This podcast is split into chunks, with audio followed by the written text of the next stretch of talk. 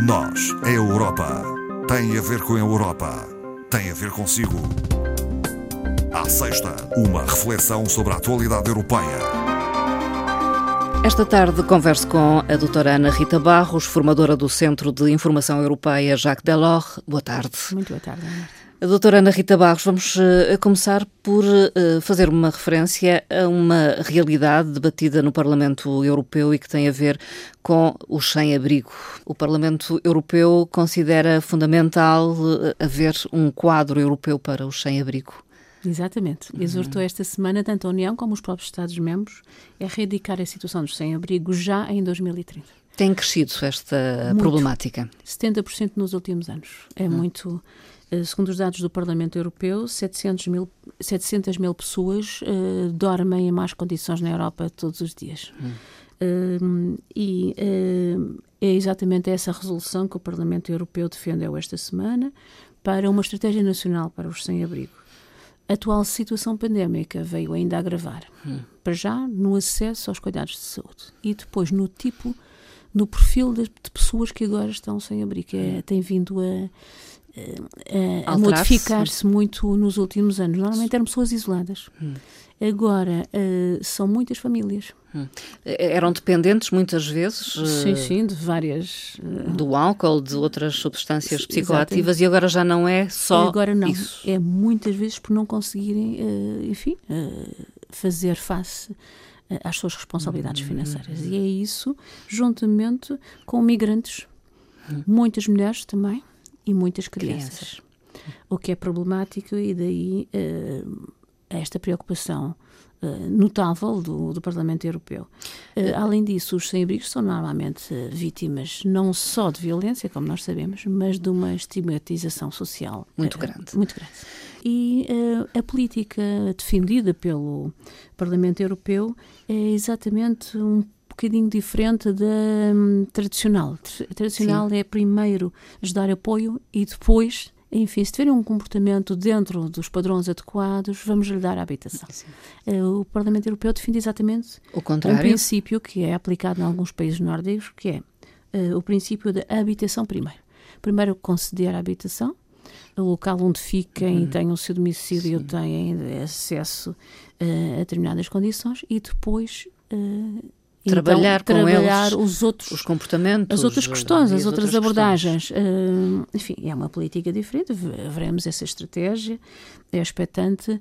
Uh, o Parlamento Europeu refere também que, estatisticamente, no segundo trimestre deste ano, as despesas com a habitação, uh, apesar da, da crise sanitária, aumentaram 5,2% relativamente ao mesmo trimestre do ano transato e que grande parte das famílias de baixos recursos uh, têm com a habitação a absorção do maior dos seus Sim. rendimentos disponíveis. Ou não conseguem mesmo aceder à habitação. Exatamente, que é o caso destas famílias que se encontram cada uhum. vez mais na rua. É, é um, um, desafio. Tem que ser uma estratégia da Comissão, lançada pela Comissão e depois uh, seguir os seus trâmites de aprovação, quer no, uh, no, Parlamento, Parlamento, quer no Conselho.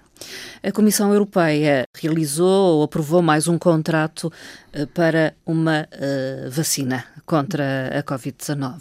Todas as semanas temos assistido a estes anúncios. Desta vez é com uma empresa produtora americana, a Moderna, e são uh, uma proposta de aquisição de 80 milhões de doses. Normalmente a Comissão tem feito uma, um contrato, digamos que é tipo um contrato de promessa, Sim. desde que a vacina seja Uh, eficaz, eficaz. E, e, segura, não é? Hum. Uh, e depois uh, faz um contrato adicional para uma compra da mesma quantidade posteriormente. Posteriormente, não é?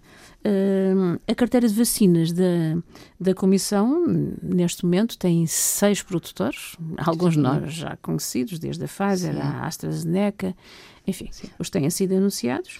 Existe um conjunto de vacinas a que os europeus poderão aceder, Uh, Pretende-se vacinas com resultados promissores e, e provada, comprovada uhum. eficácia. É? A Comissão Europeia faz esta aquisição e depois distribui, distribui pelos, pelos Estados-membros? Estados-membros e até faz uh, um apelo aos, aos Estados-membros. Adquiram uhum. mais do que aquelas que são necessárias e depois distribuam para os países com baixos uhum. rendimentos. Não é?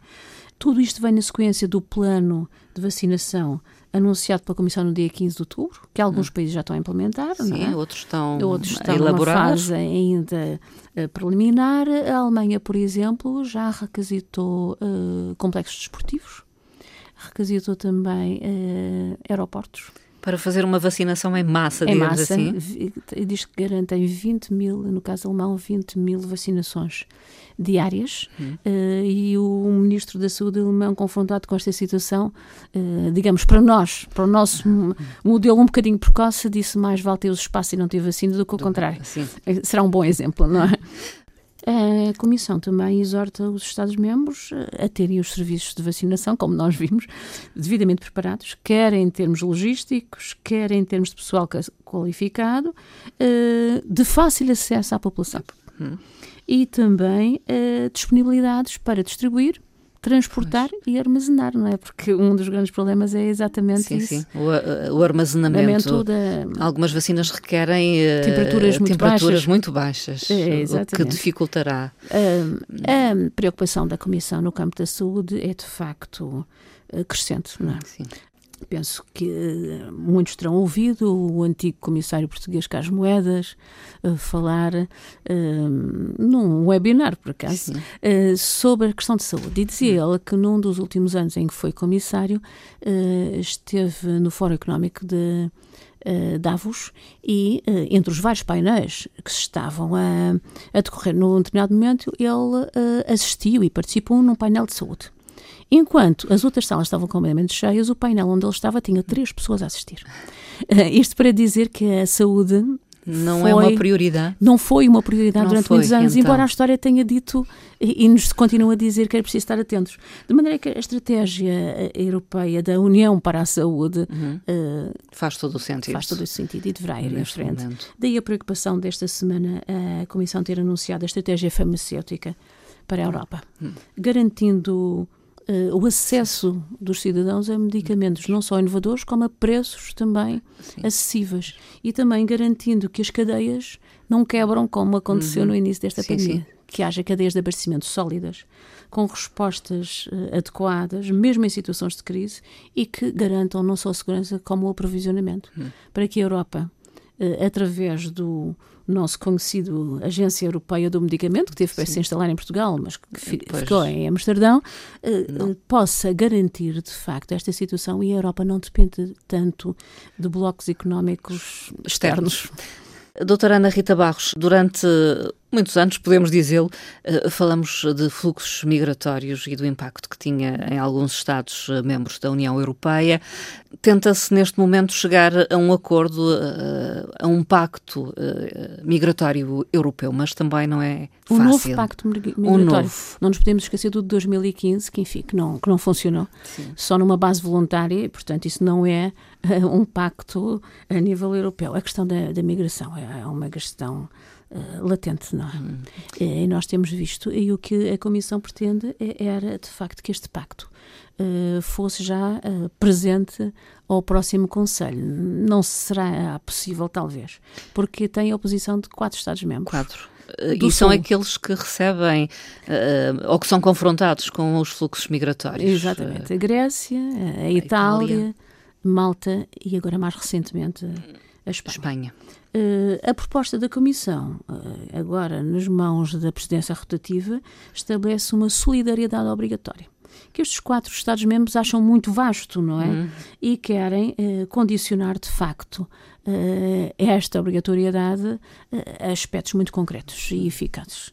Fala-se numa reinstalação de, de, migrantes, no apoio logístico, eh, nas condições de financiamento ao repatriamento, no asilo político, mas não se define muito claramente, eh, de facto, esta gestão em termos do Sim. todo do, dos 27. E estes quatro Estados-membros eh, referem que a proposta levaria a grandes concentrações em zonas como já existe agora. Sim, Quer dizer, relembramos o caso da Grécia com Lesbos, que vimos sim. quase todos os dias, da Itália com Lampedusa e mais recentemente da, da Espanha, aqui ao lado nas Canárias. Nas Canárias. Aliás, estes quatro indicam que não é pelo facto de serem países do Sul, mas Sim. que qualquer dia a migração muda de rota e vem Sim. para outras áreas Sim. e que então... Inclusive é Portugal, já chegaram... Sim, já chegaram, mas pode vir pelo norte da Europa, não é? Também. é? Ou pode vir pelo leste.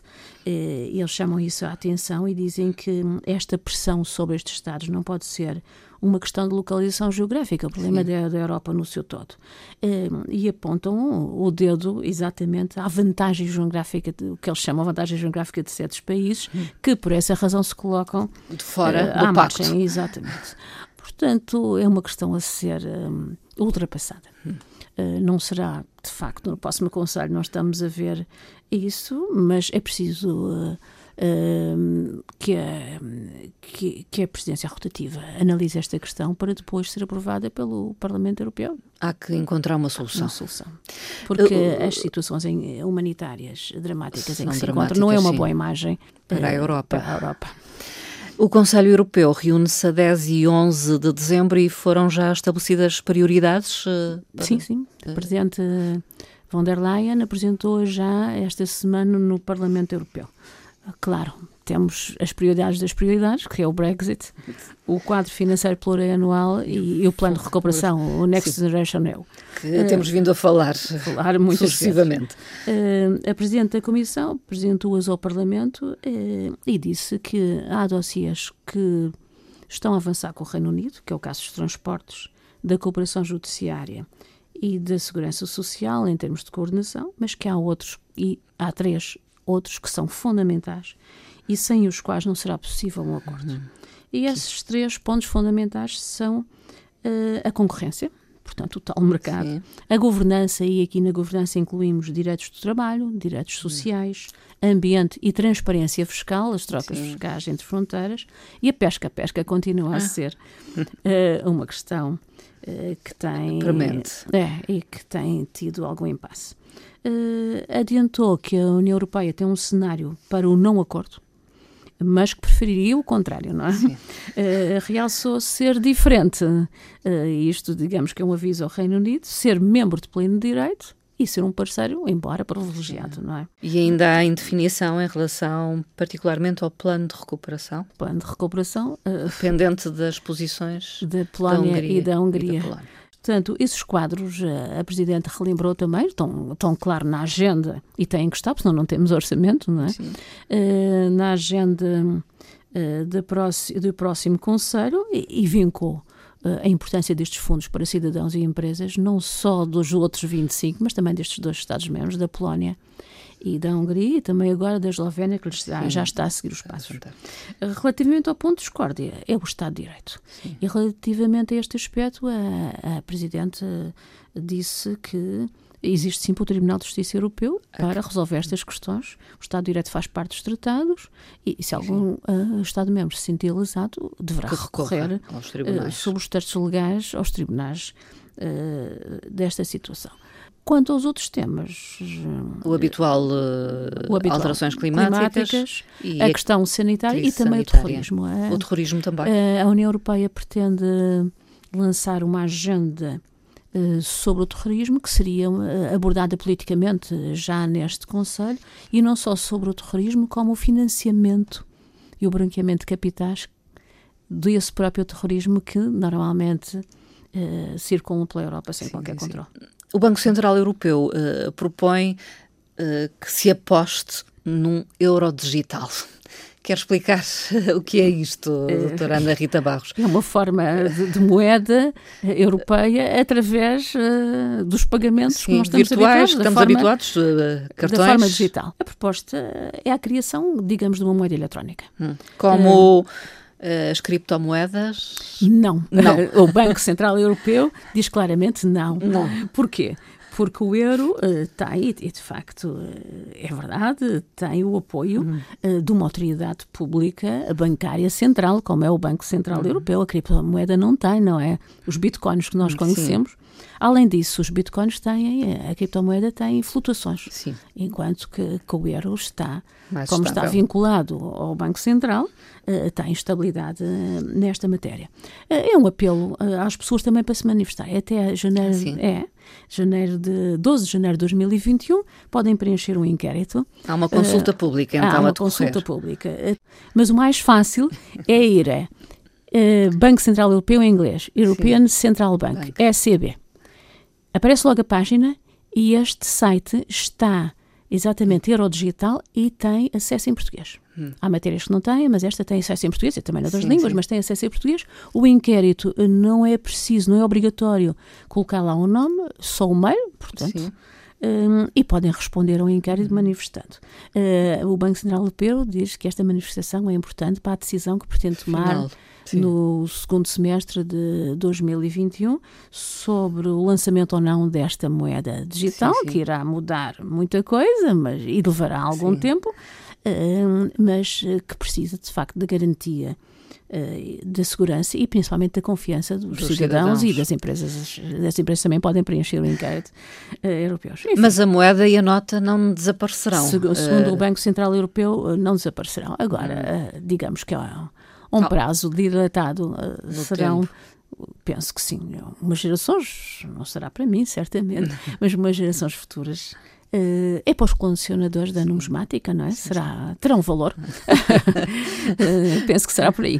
Doutora Ana Rita Barros, um último tema uh, que tem a ver de remuneração das obrigações lançadas pela Comissão, obrigações sociais para financiar uh, o, o, programa de suporte para mitigar uh, o desemprego uh, ou o risco de desemprego nesta situação de emergência. É, Isto uma tradução do livre. programa SUR, SUR, exatamente, de proteção aos trabalhadores.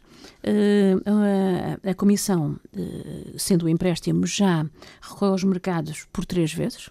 Recordemos que o programa SUR tem uma dotação de 100 mil milhões de euros e uh, já está uh, subscrito em cerca de 40%, muito perto dos 40%. O que estas emissões têm tido de interessante é que os investidores têm corrido, digamos, entre aspas, em massa à, à sua adquisição. Uh, eh, um, a procura tem sido 13 vezes superior à oferta. É então e, vantajoso ou considerado vantajoso? Talvez uma segurança, porque é, é, preciso ver que as remunerações, portanto, os juros destes Sim. empréstimos, têm tido valores negativos uh, vão de menos 0,5% a mais 0,31%.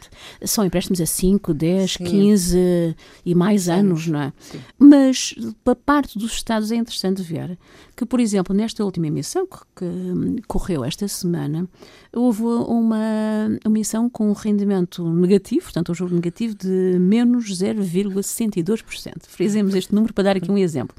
O que significa que um Estado-membro por cada 102 euros que, que vai receber, só sim. pagará 100. Portanto, mas, uh, sim. mas isto multiplicado por muitos por muitos, uh, sim, só fazendo uma base 100 que é, é muito mais fácil, sim, é? sim, é muito vantajoso. Porquê? Porque o que define o programa SUR é que uh, as mesmas condições em que a Comissão consegue emitir as suas obrigações, portanto, os empréstimos são Sim. as mesmas condições que irá aplicar Sim. aos Estados-membros. É um sistema de empréstimos back-to-back, back em termos europeus. Uh, e este beneficia, sem falarmos da inflação, porque sim, a inflação agora está. Uh, muito baixo, muito até baixo. a negativa, mas se, se não, não vai ficar assim, se subir, os Estados vão, vão reembolsar menos uhum do que Sim. receberam. É interessante uh, analisarmos, digamos que é um laboratório de análise de capitais para uma hum. situação futura do plano de recuperação, cujos 750 mil milhões serão também financiados Neste nos mercados, nestes moldes. Hum. quando vierem a ser claro. adotados e adotados. Uh, mas é, é interessante vermos como é que este mercado de capitais Sim. tem funcionado Sim. e é, é, de facto um exemplo para o que poderá ocorrer é. no futuro. Vamos eh, terminar. Doutora Ana Rita Barros, que frase escolheu e de quem é? Uma frase exatamente da Presidente do Banco Central Europeu, Christine Lagarde, que eh, teve uma intervenção eh, recentemente no Congresso Europeu de Bancos e que diz o seguinte: o futuro do modelo de crescimento sustentável europeu deve assentar em duas áreas fundamentais: inovação e educação. Duas áreas para uh, apostar no futuro. No futuro. Doutora Ana Rita Barros, eh, muito obrigada e até uma próxima conversa. Boa tarde.